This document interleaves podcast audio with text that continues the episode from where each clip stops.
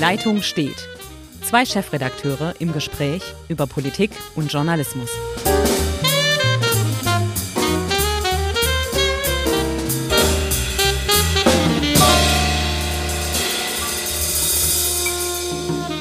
Guten Tag, liebe Zuhörerinnen und Zuhörer. Mein Name ist Ulrich Becker. Ich bin Chefredakteur der Südwestpresse und heute gibt es eine neue Folge der wunderbaren Serie Die Leitung steht. Diesmal ist das eine kleine Lüge, weil die Leitung muss gar nicht stehen, denn wir sitzen uns heute gegenüber. Mir Genau. gegenüber sitzt Hendrik Roth, Chefredakteur der Schwäbischen Zeitung und heute mal in Ulm, weil ich hatte einen Termin mit dem Rabbiner Trepnik, denn die Schwäbische Zeitung veranstaltet am 10. Oktober, vielleicht ist das interessant für einige Hörer, in Friedrichshafen das dritte Bodensee Business Forum und dabei gibt es eine Diskussion, wie tolerant sind Weltreligionen und Rabbiner Trepnik nimmt teil, wie äh, ein Pater aus Jerusalem, eine protestantische Pfarrerin und ein Islamwissenschaftler. Also das wird sich bestimmt lohnen, wenn man dieses Forum verfolgt und wir machen natürlich auch gerne ein bisschen Schleichwerbung hier in dem. Vielen Dank, das war jetzt Auch wenn wir uns hier natürlich heute in den Räumen der Südwestpresse befinden und in Ulm. Und Ulm, das hat ja gerade ähm, der Hendrik Roth nochmal im Vorgespräch mir gegenüber zugegeben, er Ulm als viel urbaner als den Rest seines. Ich wollte jetzt nicht Ravensburg sagen, also als urbaner als andere Städte. Aber das ist keine Wertung, denn urban ist urban. Ravensburg hat ganz andere Qualitäten. Aber gut, kommen wir zum Thema. Heute reden wir über CO2, Klimawandel, was kann man dagegen tun, Greta, Bundesregierung, ein ganzes Potpourri von Themen, über die wir reden können. Werbung. Bicicli, La bicicletta. velocipede, Le vélo. het fiets, La bicicletta. o vai bicicl, The Bike. Bicyclette. Der Roschgeppel. Dein Fahrrad trägt viele Namen. Und dein Fahrrad hat Freunde. Bei den Fahrradprofis in Ravensburg und Biberach.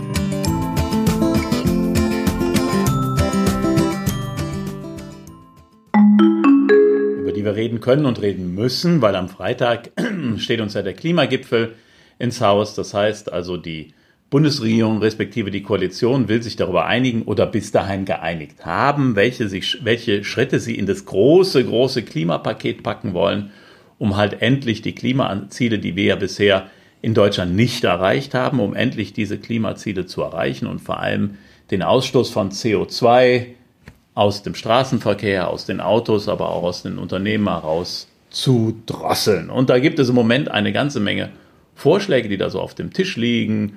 Ähm, Das geht von der CO2-Steuer los, Favorit der SPD, dann ist es Emissionshandel, Favorit der CDU, kostenloser Nahverkehr bzw. Nahverkehr für einen Euro am Tag, also Ja. die 365-Euro-Karte, Milliardenpakete für den Bahnausbau, ähm, Verbesserung der Infrastruktur Ja. und E-Mobilität.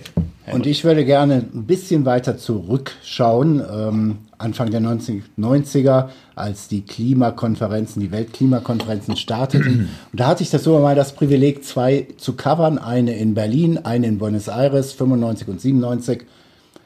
Und ich sag dir, alles, was damals auf den Schreibtischen stand, waren es Riesenaktenordner, waren es kleine Abstracts von Umweltschützern wie von Fachleuten, haben all das prognostiziert, was jetzt eintritt. Also die Wissenschaft war auch Mitte der 90er Jahre schon so weit zu sagen, wir müssen massiv umsteuern, sonst passiert hier echt was Schwieriges.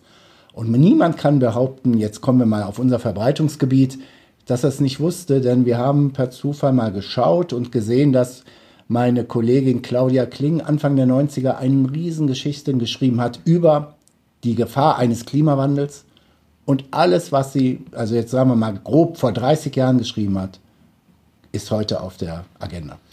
Naja, das ist ja das eine der, eine der, bedauerlich, Entschuldigung, eine der bedauerlichen Entwicklungen, ähm, die wir in diesem ganzen Bereich sehen. Die Experten haben ja bereits in den 90er Jahren, aber noch früher, nicht in, dieser, in, diesem, in diesem Detail, aber noch früher im Club of Rome, äh, zu Beginn der 70er Jahre, in dem berühmten Buch Limits to Growth, Ja. Vorausgesagt, dass wir im Bereich der Energiewirtschaft große Probleme bekommen würden. Damals war es noch nicht so sehr, dass es darum ging, ähm, dass wir im Bereich der, der, des Klimawandels, damals war der Klimawandel noch nicht so vorhergesagt, aber die Problematik der Energieversorgung, der Energieknappheit haben damals die Experten schon ganz klar vorausgesagt und haben gesagt, wir müssen umsteuern. Dann kam in den 90er Jahren, wurde klar, dass das auch zu einem ganz eklatanten Klimawandel führen würde. Und leider ist es so, wir haben ja manchmal als Menschen das Bedürfnis, wegzugucken von den Problemen, die auf uns zukommen, vielleicht auch ein bisschen den Kopf in den Sand zu stecken. Die Experten haben sicherlich schon vor, bei dir, du hast jetzt angeführt, ja, fast, fast 30 Jahren also, oder detaillierter vor 20 genau. Jahren, als dann die Modelle immer konkreter wurden, vor dem Anstieg der Temperatur gewarnt, vor dem Anstieg der Meeresspiegel, vor dem vor, vor zunehmenden Dürren, vor zunehmenden Unwettern und äh, was auch ein ganz großes Thema werden wird, in Zukunft glaube ich auch, Sie haben davor gewarnt, dass viele Länder, die heute schon unter Dürre leiden, äh, in spätestens äh, zehn Jahren um das Wasser kämpfen werden. Also dass genau. daraus Sie haben Kriege sogar ganz konkret, werden. was wir jetzt auch in den letzten Jahren erlebt haben, was Kriege entstehen. Sie haben geschrieben, es gibt Umweltflüchtlinge. Das wurde belächelt und als Fata Morgana an den Horizont gemalt. Äh, wir haben das jetzt alles. Und ich warne jetzt für die im Verlauf der kommenden Woche, also in dieser Woche werden wir ja sehen, was auch die Bundesregierung beschließt. Ich warne vor Tricksereien. Äh, die Kanzlerin selber hat gesagt, äh, Umweltschutz, Klimapolitik ist eben kein Pillepalle mehr. Man konnte aber tatsächlich, schöne Wortwahl, gefällt mir.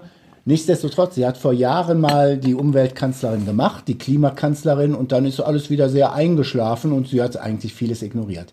Wo ich hinaus will, ist zum Beispiel, wo, was nehmen wir für Basiswerte, um zur CO2-Reduktion zu kommen? Und da muss ich sagen, muss ich nochmal auf die 90er Jahre rekurrieren. Da ging es darum, was ist der Basiswert für CO2 und man hat sich für 1990 entschieden. Umweltschützer und ambitionierte Politiker wollten 1987 nehmen. Warum? Weil 1990 konnte die Bundesrepublik schon die zusammengebrochene DDR-Industrie mit reinnehmen und konnte damit sagen, oh, wir haben ja schon einen massiven CO2 Reduktion hinbekommen. 1987 hätte sie die nur die starke Bundesrepublik nehmen müssen. Und dementsprechend der Wert 1990, den wir ja jetzt so schon wieder nicht erreichen, ist wir schon. Sind, wir sind heute, wir haben seit 1990 keine Reduktion der Emissionen im genau. Verkehr erreicht. Steigend. Im Verkehr steigend, bei den anderen sinkend. Warum? Weil unsere Wirtschaftskraft gestiegen ist, weil wir mehr genau. Autos haben Exakt. im Verkehr. Und zwar haben wir Erfolge individuell bei jedem einzelnen Auto oder bei jeder einzelnen Fabrik, also bei jedem einzelnen imitierenden äh, Industrieunternehmen erreicht. Aber in der Summe ist es genauso schlimm wie früher. Exakt. Und jetzt wird es noch mal ein bisschen schlimmer. Der Wert ist von 1990. Wäre von 1987, dann wäre es richtig hart. Richtig hart. Diese Ver nennen wir es mal, Verharmlosung oder dieses Lockermachen, wir gehen auf den 90er-Wert, war damals nur aufgrund von massiver Lobbytätigkeit der Industrie und so weiter und so fort. Will sagen, wir haben massive Probleme. Sie müssen auf dem Tisch, sie liegen auf dem Tisch und ich bin jetzt gespannt, was diese Woche passiert. Ich glaube, was das Entscheidende ist und die, die Wissenschaft hat das auch im Vorfeld jetzt gesagt, es geht darum, bevor man jetzt wieder mit Kleinigkeiten beginnt. Also die Kleinigkeiten, ohne dass es im Haushalt Kleingeld wäre, sind zum Beispiel, wir fördern jetzt die E-Autos. Oder ähm, wir sagen, wir versuchen äh, ähm, gewisse Autoklassen zu verbieten, ja. weil sie zu viel CO2 ausstoßen. Bevor wir all das machen, müssen wir uns erstmal über das grundsätzliche Ziel einigen. Und da bist, ist genau der richtige Ansatz. Wir müssen erstmal sagen, welchen Wert. Wie erreichen wir die, die Werte des Pariser Klimaschutzabkommens, die wir, wir, wir verfehlen und mit, wie machen wir das? Also wir müssen uns erstmal einigen, wollen wir eine große Steuer? oder wollen wir Emissionshandel? Beides. Und wir sollten uns klar sein, wir setzen das CO2 in den Mittelpunkt, also einen CO2-Preis und machen nicht, wie es manche Politiker im Moment versuchen, äh, nutzen diese Diskussion für eine Subventionierung von einem Strukturwandel und so weiter und so fort. Absolut, absolut. Wir brauchen einen Preis für CO2. Ich bin persönlich, weiß jetzt nicht, wie Henrik das sieht, ich bin persönlich ähm, eher dafür, dass wir auf das von der CDU und auch von der FDP favorisierte Modell des Emissionshandels gehen. Der hat zwar in der Vergangenheit nicht wirklich durchgängig funktioniert. Warum? Weil er umgangen worden ist, weil man. Ausnahmen genehmigt hat, weil man falsche Voraussetzungen ähm, getroffen hat, weil man zum Beispiel Kohlekraftwerken viel höhere CO2-Emissionen zugestanden hat, weil man am Anfang Zertifikate umsonst verteilt hat. Aber mit diesem Emissionshandel, der ja besagt, es gibt eine Obergrenze für CO2, die wird festgelegt, die muss hart festgelegt werden und dann müssen die Unternehmen untereinander Zertifikate handeln und wenn du zu viel äh, CO2 ausstößt, musst du für die Zertifikate bezahlen. Das heißt, es wird für dich sehr teuer, wenn du CO2 ausstößt. Ich bin erster bei Vorteil, dir. erster Ja, Vorteil bitte. du kannst du kannst deckeln, du kannst sagen, wir wollen eine gewisse Menge von CO2 und auf keinen Fall mehr und du förderst Innovation, weil dann die Unternehmen, die Unternehmen, die es nämlich auch ausstoßen, sagen können, wir müssen jetzt innovativ werden. Wenn ich jetzt nur den Autofahrer mit einer CO2-Steuer belege, habe ich leider bei denen, die viel CO2 ausstoßen, was in der Regel große Autos, teure Autos sind, da sagt der Käufer, das ist mir doch wurscht, ob ich 500 Euro mehr be- ausgebe, das, ich habe eh die Kohle, ich fahre trotzdem weiter umwelt, umweltunfreundlich. Und von daher, Emissionshandel, glaube ich, ist in dieser Situation die effektivste Art, um das zu senken und zu reduzieren. Ich würde gerne der Südwestpresse energisch widersprechen, kann es aber nicht, weil ich genau diesen Gedankengang richtig finde, weil er auch den Ingenieuren und wir sind ja immer noch stolz auf unsere Industrie, die ja immer noch trotz allen Unkenrufen und wie die Deutschen ja gerne auch, wenn alles dunkel ist, noch mal dunkler machen, wir sind immer noch Weltmarktführer in zig Branchen. Wir sollten nicht anfangen, über gesetzliche Regelungen unser, den Innovationskraft des Mittelstandes, der Ingenieure zu bremsen. Und das da- ist eine Chance. Da muss ich auch, es ist furchtbar, wir haben heute wieder so einen Podcast, wo wir, glaube ich, fast einer Meinung sind. Ich glaube, das Heil, das, das, das, das Überwinden dieses, dieses, dieser Klimakatastrophe, also wenn wir überhaupt eine Chance haben wollen, liegt nicht darin, dass wir verbieten, sondern es liegt in Innovation. Wir werden, wenn wir Verbote aussprechen, das immer nur zum Teil zum Stoppen bringen, vielleicht zum Teil Verbesserungen erzielen. Aber wir brauchen massiv Innovation, um im Großen wirklich das zu erreichen, was wir uns vorgenommen haben, weil wir können nicht an, jeden, an jeder Stelle alles verbieten. Das widerspricht jeder Erfahrung, dass das am Ende zu einem Ziel führt. Wir können das nur schaffen, wenn wir Technologien entwickeln, die wirklich umweltfreundlich sind, wenn wir Technologien haben, die wirklich CO2 minimieren und wenn wir den Mut haben, und das genau was du sagst, den Mut haben, dieses Mal konsequent zu sein. Also nicht einem Volkswagen-Konzern drei oder vier äh, Lücken zu geben, wo er diesen, diesen Emissionshandel um, umsteuern kann. Exakt. Er muss darauf verpflichtet werden. Es darf keine Ausnahmen geben auf dieses Ziel, ohne dass er da rauskommt. Und wenn er diese Ziele verfehlt und es gibt nachher keine Zertifikate mehr, muss er dafür mit Milliardenaufwand nachher diese Zertifikate kaufen oder er muss innovativ sein. Und wenn er innovativ ist, lösen wir die Probleme.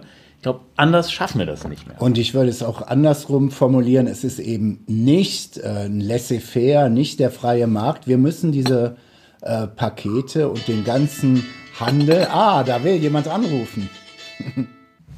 Also meine Grundposition ist, ich bin schon der Meinung, wir können es nicht dem freien Markt überlassen. Ähm, die, der Emissionshandel, der ganze Paketehandel und so weiter war schon, was wir am Anfang gesagt haben, 1997 in Buenos Aires ein ganz, ganz zentrales Thema. Und nichts ist passiert. Nichts ist passiert, beziehungsweise man hat es dann zwischen den Staaten vereinbart, aber zu einem sowas von lächerlichen Zertifikatepreis, dass der Druck überhaupt nicht da ist. Nein, ich denke, ein gute, teures Zertifikat ist eine gute Möglichkeit, marktwirtschaftlich so einen Druck auszuüben, dass deutsche Produkte so innovativ sind, dass wir auf dem Weltmarkt im Klimaschutz vorangehen können. Alles andere ist Augenwischerei. Ja, ich bin natürlich als alter Marktwirtschaftler der Meinung, wir brauchen viel mehr Marktwirtschaft, aber die konsequent umgesetzt. Was ja in Deutschland passiert und auch in vielen Teilen der Welt, dass man behauptet, man würde Marktwirtschaft einsetzen, tut es aber nicht, sondern reguliert im Sinne der großen Unternehmen. Richtig. Und das darf nicht mehr sein. Wenn der Markt und wenn wir Marktbedingungen einführen, dann funktioniert das auch. Und das, also als Volkswirtschaftler, ich, ist das Einzige, wir, wir müssen endlich die, die, die sogenannten externen Kosten, Luft und Wasser, Bepreisen. bepreisen und zwar so bepreisen, wie es richtig ist. Und jetzt ist Luft und Wasser sind für uns ein so wichtiges Gut geworden, was so gefährdet ist, dass der Preis dafür exorbitant hoch sein muss. Und dann müssen Unternehmen und Verbraucher auch, die ja natürlich das über die Preise wiedergespiegelt bekommen, umdenken und müssen überlegen, wie können wir das jetzt schützen. Und da glaube ich, dann kommen wir zu einem Punkt, der uns tatsächlich in die Zukunft führt und uns diese Krise überwinden lässt. Nichtsdestotrotz, jetzt komme ich mal von der anderen Ecke. Wir haben viel ländlichen Raum in Deutschland. Hier im Südwesten ist ganz, ganz viel ländlicher Raum. Also all das darf nicht geschehen mit einer Verteuflung des Autos. Und auch, jetzt sagen, werden jetzt einige Klimaschützer aufheulen. Natürlich kann ich auch Stand heute nicht den Verbrennungsmotor verteufeln, sondern er muss der, beim Ziel ist der Verbrennungsmotor mit auf dem Weg. Wir müssen innovativ ganz viel machen. Da, also das, auch, auch das wieder. Wir müssen innovativ viel machen und, und es gab gestern eine Diskussion bei Anne Will und da saßen wieder die entsprechenden äh, Protagonisten, Cem Özdemir, ähm, der Verkehrsminister Scheuer, äh, saßen da und haben sich gegenseitig behagt und da fiel ein Wort von Anne Will oder eine Frage, die ich von ihr sehr gut fand. Es ist ja einfach über Umweltschutz und Mobilität äh, oder E-Mobilität zu reden, ähm, also über öffentlichen Nahverkehr, wenn man in einer Großstadt wohnt. Richtig. Aber wir sind hier in einer Gegend, wo wir nicht sehr viele große Städte haben, sondern es sind ganz viele Leute, die in einem Dorf, in einer kleineren Stadt wohnen. Da geht der Bus halt nur einmal am Tag Richtung Schule oder Richtung größerer Stadt. Und dann dazu darüber zu lamentieren, die Leute sollen mit dem Bus fahren, das ist so lebensfremd und so weit von allem weg. Da Dann will ich mal kurz was Privates erzählen in diesem Ja, Punkt. jetzt weiß ich, ich weiß nein, schon, was nein, kommt. du weißt es überhaupt nicht. Was? davon. Nein? Nein, nein, nein, nein. Wir haben einen zwölfjährigen Hund, dem ging es immer, immer schlechter. Der musste jetzt notoperiert werden und jetzt ist er auf dem Weg nach vorne. Wenn ich ihn nicht mit meinem Auto in die Tierklinik gebracht hätte oder hinbekommen hätte, wäre dieser Hund heute tot. Wenn ich das nach dem Plänen unseres öffentlichen Rechts, äh, öffentlich-rechtlich sag ich schon, des öffentlichen Nahverkehrs, äh, hätte ich auf den Bus drei Stunden gewartet. Ja, und also, das und das sind so die Sachen. Ähm, das muss mit bedacht werden. Werbung. 0,3. Was hat es mit dieser 0,3 auf sich? Ich glaube, ich hab's. Der Pro-Kopf-Bierkonsum in Deutschland geteilt durch alle Zapfanlagen weltweit minus das Durchschnittsvolumen eines Bierfasses. Da ist es wieder 0,3. Die durchschnittliche Trinkdauer eines Bieres mal das Gewicht eines Schussenrieder Lasters geteilt durch den Preis des teuersten Bieres wieder 0,3. Leckerer Hopfen aus Tettnang addiert mit Malz aus Oberschwaben und das geteilt durch einen Bügelverschluss. Das gibt's doch nicht. Das neue Ott Spezial in der 0,3 Liter Flasche.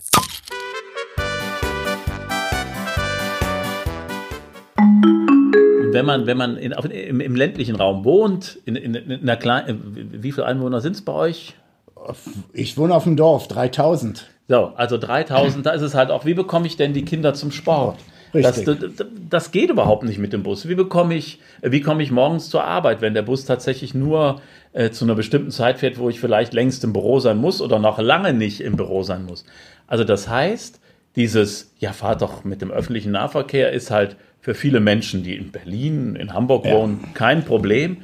Aber wer dann auf dem Land wohnt, der muss einfach heute noch mit dem Auto fahren können. Deshalb Innovation, macht den, äh, macht den, den, den Individu- Individualverkehr so umweltfreundlich, dass das Sinn macht. Und das kann man heute. Das kann man auch noch mit einem Verbrennungsmotor. Die Dieseltechnologie ist sehr viel besser als früher. Klammer auf, man könnte die, die Dieselsubvention, also den subventionierten Preis wegnehmen. Da bin ich auch dafür. Ich bin immer gegen Subventionen, das muss nicht mehr sein. Aber man kann natürlich auch Verbrennungsmotoren bauen, die durch Unterstützung von E-Motoren sehr viel sparsamer sind als heute, wo wir dem Ziel wirklich näher kommen. Aber die individuelle Mobilität wegzunehmen in einem Land, das nicht mal in der Lage ist, Bahnschienen oder Bahnstrecken zu elektrifizieren, das geht so schnell nicht. Will sagen, gehen wir mal weg von der Wirtschaft, kommen wir zur Politik. Das wird eine ganz knallharte politische Auseinandersetzung. Es müssen die ver verantwortungsvollen Politiker bereit sein, auch wirklich, nennen wir es mal ein bisschen flapsiger, in die Bütt zu gehen und dafür zu kämpfen. Das heißt, ich muss auch offen sagen, liebe Leute, es wird in einigen Bereichen billiger, äh, teurer. Es wird nicht billiger. Ihr werdet auf mittel- und langfristiger Sicht in diesem Bereich mehr zahlen müssen. Aber es macht Sinn, weil sonst die Kosten für eure Kinder, jetzt wollen wir mal ganz groß, mhm, werden ins Unerreichbare geschossen. Und dann wird's spannend, denn hier in Deutschland haben wir jetzt auch seit ein paar Jahren die Alternative für Deutschland. Genau. Nennen wir sie rechtsradikal, rechtspopulistisch oder wie auch immer. Auf jeden Fall sagt die Alternative für Deutschland, was 99,7 Prozent der Wissenschaftler sagen, ist alles Bullshit, denn 0,3 Prozent denken ganz anders und dadurch haben wir keinen Beweis. Sprich, die AfD ist auf dem Level von Donald Trump und von wem auch immer und die werden natürlich dagegen schießen. Das wird eine harte Nummer für CDU, SPD, FDP und Grüne. Ja, und deshalb ist es aber wichtig, dass man diese Umweltpolitik nicht allein, da wiederhole ich mich, nicht allein auf Verboten gründet und sagt, das geht jetzt nicht mehr, ihr könnt gewisse Dinge nicht mehr tun, ihr sollt SUVs nicht mehr fahren, ihr sollt weniger Fleisch essen, sondern es geht darum, Entschuldigung, es geht darum, dass man innovativ versucht, Alternativen zu geben, die die Menschen auch akzeptieren und respektieren. Und wenn man das inkonsequent macht, dann spielt man wieder der AfD in die Hände. Und das will kein Mensch, weil diese Klimaleugner, ähm, da können wir uns, glaube ich, da, da gibt es absoluten Konsens. Diese Klimaleugner, die sind nicht mehr zu ertragen, wenn man sieht, was, was im Moment auf der Welt passiert an Naturkatastrophen. Dann kann man nur den Kopf schütteln über diese Menschen, die nach wie vor sagen, das gibt's doch nicht. Das ist ja oder beziehungsweise sagen, wieso? Dann haben wir äh, zehn Monate schönen Sonnenschein am Bodensee aber äh, was weiß ich, die Lebensgrundlagen für Milliarden von Menschen sind dahin. Also ich denke, trotz allem, da wird harte Kante gefordert sein von verantwortungsbewussten Politikern. Und dazu, zu dieser harten Kante heißt, es wird teurer, aber wir machen es aus diesem und diesem Grund. Und das könnt ihr da und da nachschauen. Und bitte macht euch schlau diese Auseinandersetzung gegen Populisten wird schwierig. Das wird ein hartes Brot. Die besten Karten haben da, glaube ich, nach wie vor die Grünen, weil das ihr Kern, ihre Kernkompetenz war, ähm, die, sie, die sie hatten. Aber auch die Grünen haben einen Hang dazu, zur Verteuflung einzelner Gruppen. Und äh, ich erinnere jetzt an die, an die Geschichten, ähm, die an diesem Wochenende, beziehungsweise ja doch an diesem Wochenende gelaufen sind, vor den Toren der IAA in Frankfurt, wo also Klimaaktivisten ähm, den Zugang gesperrt haben und gesagt haben, Verkehrswende jetzt, beziehungsweise ähm, ihr seid, ihr habt kein Recht, SUVs, also große Autos, große spritschluckende Autos, vermeintlich spritschluckende Autos zu fahren. Und dieses, dieses ähm, Belehrende, dieses Überstülpende, dieses äh, zum Teil, also wir wollen euch jetzt erklären, wie es, wirklich geht, das wird schwierig den Menschen zu vermitteln. Und CDU und SPD müssen sich in Teilen erstmal überhaupt ein klimapolitisches äh, Profil erarbeiten, was ihnen in Teilen noch fehlt. Beide bemühen sich, das muss man auch ganz klar sagen, beide bemühen sich. Aber auch die Klimapläne von Verkehrsminister Scheuer haben an der einen oder anderen Stelle wieder eine deutliche Handschrift, die ihnen von Lobbyisten ähm, aufoktroyiert ist. Was ist. mir Sorgen macht, ich bin letztens in Ravensburg einem Pickup hinterhergefahren, wo ich dann auch wirklich sage, in der Diskussion haben sich die Grenzen so verschoben, dass es auch wirklich äh, nicht mehr zu ertragen ist, dann steht hinten auf dem Pickup ein Aufkleber Fuck Greta. Ja. Wo ich echt sage, ey, wir reden von einer 16-Jährigen. Ihr regt euch auf, weil eine 16-Jährige das ausspricht, was die Wissenschaft seit 30 Jahren sagt. Ja, aber da, also das, also das finde ich, das ist ein ganz, also eigentlich ist immer ein ganz anderer Punkt, der aber in fast allen Diskussionen im Moment eine große Rolle spielt.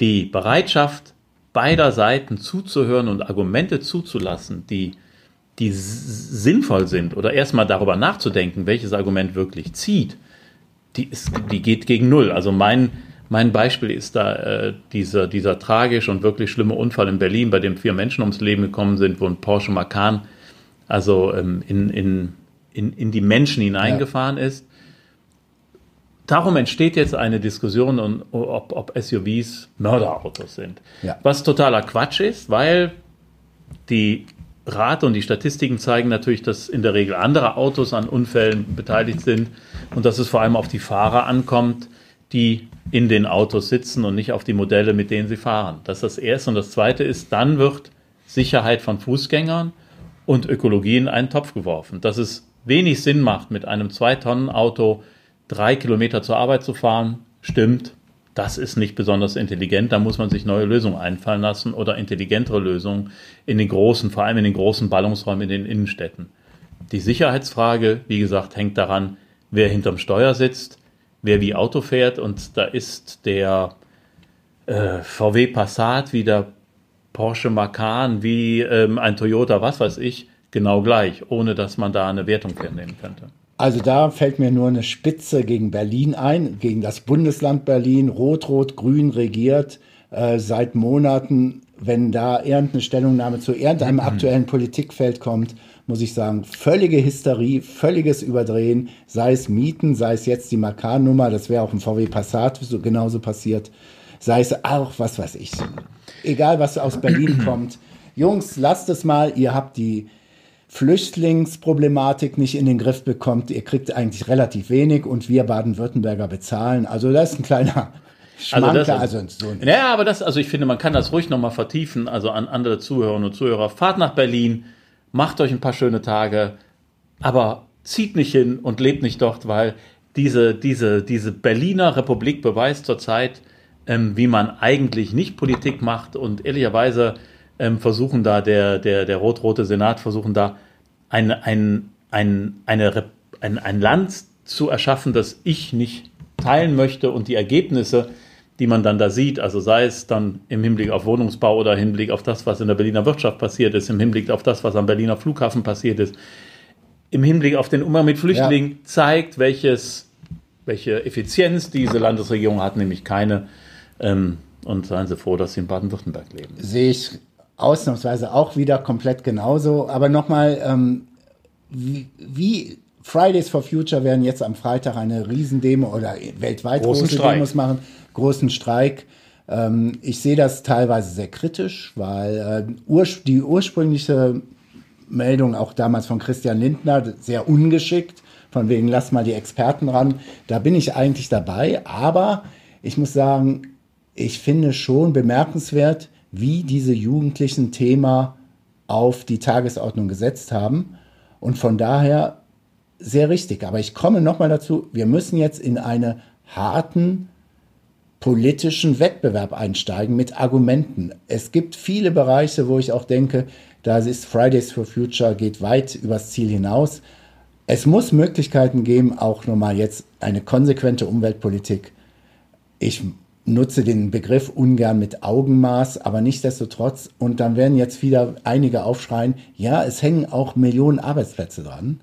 Ähm, wir müssen es schaffen, Innovation zu, zu bekommen, dass wir auch in Zukunft vernünftig eine vernünftige Volkswirtschaft haben mit einer starken Industrie und deren Hauptverkaufsargument muss sein Klimaschutz. Ja, da bin ich aber noch ein bisschen anderer Meinung. Also auch wenn ich jetzt endlich, meine, endlich. meine Worte von eben ein bisschen fresse, weil ich natürlich äh, auch gesagt habe, also keine Verbote, aber um so ein Thema zu setzen und voranzukommen und wirklich die Politik zu bewegen, braucht es halt Bewegungen wie Fridays for Future, die natürlich übers Ziel hinausschießen, die provozieren, die mich manchmal auch in ihrer Art nerven, weil Menschen da sitzen und die einmal klären wollen, dass sie verstanden haben, wie die Welt sich dreht und wir ja alle ewig Gestrige sind, die gar nicht kapieren, äh, was da passiert. Das ist natürlich kompletter Nonsens, aber die Provokation und dieses Ihr müsst euch bewegen, hat ja erst dazu geführt, dass also alle Politiker jetzt aufgewacht sind, aufgescheucht sind und sagen, wir müssen an dem Thema arbeiten. Und das ist natürlich richtig. Wir müssen daran arbeiten. Äh, wir müssen da was tun und wir müssen es konsequenter vor allem tun als, als bisher. Das ist dann gut. Wie gesagt, Fridays for Future, es lässt sich trefflich demonstrieren, wenn der Papa die Kohle im, im VW-Werk verdient, also um das mal überspitzt zu sagen. Ähm, da muss man natürlich auch mal gucken, wo kommen die Jobs her und wie, wie schützt man auch die Menschen, die ihrer Arbeit nachgehen. Und wir haben es eben schon gesagt, lass uns Lösungen finden, die überraschend sind, die innovativ sind und nicht einfach platt auf irgendwelche Leute dreinhauen. Das ist zu billig. Und warten wir mal ab, was die Große Koalition jetzt beschließt. Im Moment ist ja viel Harmoniesoße über der Großen Koalition, dass ich schon Angst habe. Ich erinnere mal, vielleicht haben wir ein paar Hörer unserer Podcasts, die uns regelmäßig hören. Es gibt noch eine Wette zwischen dem Herrn Becker und mir. Äh, ich behaupte, die Große Koalition bricht auseinander noch in diesem Jahr. Ich glaube mittlerweile, nach dem ganzen Harmonie, wirklich diese Harmonie so wir reiten, ich verliere sie. Wir, wir schreiten, glaube, wir schreiten Seit an Seit in das Jahr 2020 und zwar CDU und SPD. Also das, da bin ich inzwischen der Überzeugung, dass dieser Laden sich irgendwie zusammenraufen wird aus reinem Selbsterhaltungstrieb, weil alles andere würde zum Untergang und, das darf man nie vergessen, zum Verlust des, äh, äh des Platzes im Bundestag äh, führen. Und da ist es warm und angenehm und kuschelig und niemand mag das dann gern verlassen. Also da bin ich. Und zwar wieder, trotz Klimawandels. Da bin ich im Moment wieder zuversichtlich, wobei es kommt ja noch die Landtagswahl in Thüringen mit einem gewissen Herrn Höcke an der Spitze der AfD. Also ein Ergebnis oder ein überragendes Ergebnis für Björn Höcke könnte die Dinge nochmal durcheinander bringen. Und dann gibt es ja noch im Dezember den SPD-Parteitag mit dem Wahl des Vorsitzenden oder beziehungsweise des Vorsitzenden Duos.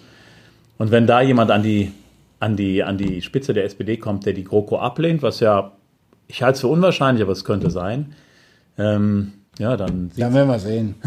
Ich wage keine Spekulation mehr und ich glaube, jetzt schauen wir erstmal, was passiert am Freitag und so weiter und so fort. Meine Bedenken sind, dass doch vielleicht nur wieder versucht wird, mit Subventionen irgendwie rumzudoktern. Ich bin gespannt, ob irgendjemand der führenden Politiker äh, oder Regierenden sagt, so liebe Leute, es wird teurer. Gutes Schlusswort an dieser Stelle. Ich wollte noch einmal, weil beim letzten Podcast so trefflich spekuliert haben und gar nicht wussten, was passiert, nochmal ganz kurz zurückgehen, nur ganz kurz, zwei, drei Minuten und ja. sagen, der alte Mann und das Meer. Ähm, nicht schlecht. ähm, der alte könnte wieder der neue sein und so wie die Umfragen zurzeit liegen, ist es ja nicht so unwahrscheinlich, dass Winfried Kretschmann und seine Grünen als stärkste Partei auch aus den Landtagswahlen im Jahr 2021 hervorgehen. Da ist noch eine Menge Zeit hin, also da kann auch noch viel passieren. Aber im Moment könnte es ja durchaus sein. Ob er dann eine Koalition an den Start kriegt, kriegt schauen wir mal. Aber ähm, ich wollte nur wissen, Hendrik, ist das jetzt, wir haben ja spekuliert, ist es jetzt gut oder schlecht? Ich glaube, das kann man gar nicht so sagen. Ich bleibe dabei, er hat sich einfach in die Pflicht nehmen lassen, weil es keinen Nachfolger gibt. Das, er hat keinen aufgebaut oder es gab auch gar keinen Druck, jemanden aufzubauen. Es war, glaube ich, eine ganz, ganz nüchterne Abwägung am Ende des Tages. Ähm, bleiben die Grünen die stärkste Partei? Bleiben, können wir weiter den MP stellen? Und das geht Stand heute nur mit Kretschmann. Und da hat er sich, glaube ich, sehr schnell na, na da, ist wieder Spekulation, ob sehr schnell oder nicht. Aber er hat sich einfach in die Er hat sich entschieden und ich würde heute sagen, ähm, auch das als, als Blick in die Zukunft und dann ist das Thema auch durch. In zwei bis drei Jahren werden die Grünen bedauern, dass sie damals die wirklich gute Situation nicht genutzt haben, einen verdienten und wirklich sehr guten Ministerpräsidenten abzulösen, weil dann ist es längst noch nicht ausgemacht, dass die Grünen, wenn sie dann an den Punkt kommen, wo sie es machen müssen, noch die Stärke haben, die sie jetzt haben und eventuell mit einem Ministerpräsidenten umgehen, der halt nicht mehr die, die Frische und die Energie hat, die er im Moment hat und, und früher hatte. Und ich hoffe, und, und dafür ist mir tatsächlich Winfried Kretschmann auch zu, zu, zu sympathisch, aber ich hoffe, dass er nicht, wie viele andere Politiker auch, den berühmten Zeitpunkt verpasst hat, um abzutreten. Aber der, wir der werden Zeitpunkt wäre optimal gewesen für ihn persönlich. Alles, alles Spekulation. Richtig, aber für ihn persönlich wäre der Zeitpunkt optimal gewesen, jetzt nicht mehr anzutreten. Für seine Partei verheerend. Auch wir werden mal schauen, wie Cem, da können wir wieder spekulieren auf diese nächsten Wochen, ob Cem Özdemir Fraktionsvorsitzender wird im Bundestag. Wenn ja, dann hat er hochgewettet und wahrscheinlich hoch gewonnen.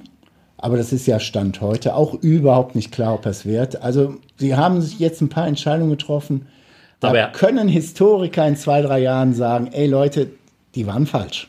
Also unser ähm, anatolischer Schwabe aus Bad Urach ähm, hat bei Anne Will auch wieder Attacken gegen Andreas Scheuer geritten, wo man sagt, okay, das waren echte Bewerbungsreden, so wurde es ihm auch vorgeworfen, Bewerbungsreden als Fraktionschef. Er hat da sehr scharf schon in Richtung Wahlkampf argumentiert, also auch gut, aber ähm, das war dann nicht mehr eine Fernsehdiskussion, sondern eher eine, eine Wahlkampf oder eine, eine, eine Bewerbung für den Fraktionsvorsitz.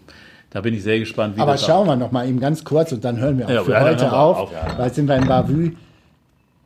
Wenn es Özdemir nicht wäre, de facto, wir reden jetzt Herbst 2019, es gibt ja überhaupt keinen Landesgrünen mehr, der Kretschmann jetzt so folgen könnte. Der Freiburger OB ist abgewählt, Vom Tübinger reden wir erst gar nicht. Von der Landtagsversammlung fällt mir nicht so richtig viel ein. Und die Minister, hm, nochmal, beim letzten Podcast habe ich gesagt, wenn ich ein CDU-Stratege wäre, ich würde jetzt im Wahlkampf sagen, ihr wählt Winnie Kretschmann und kriegt Winnie Hermann.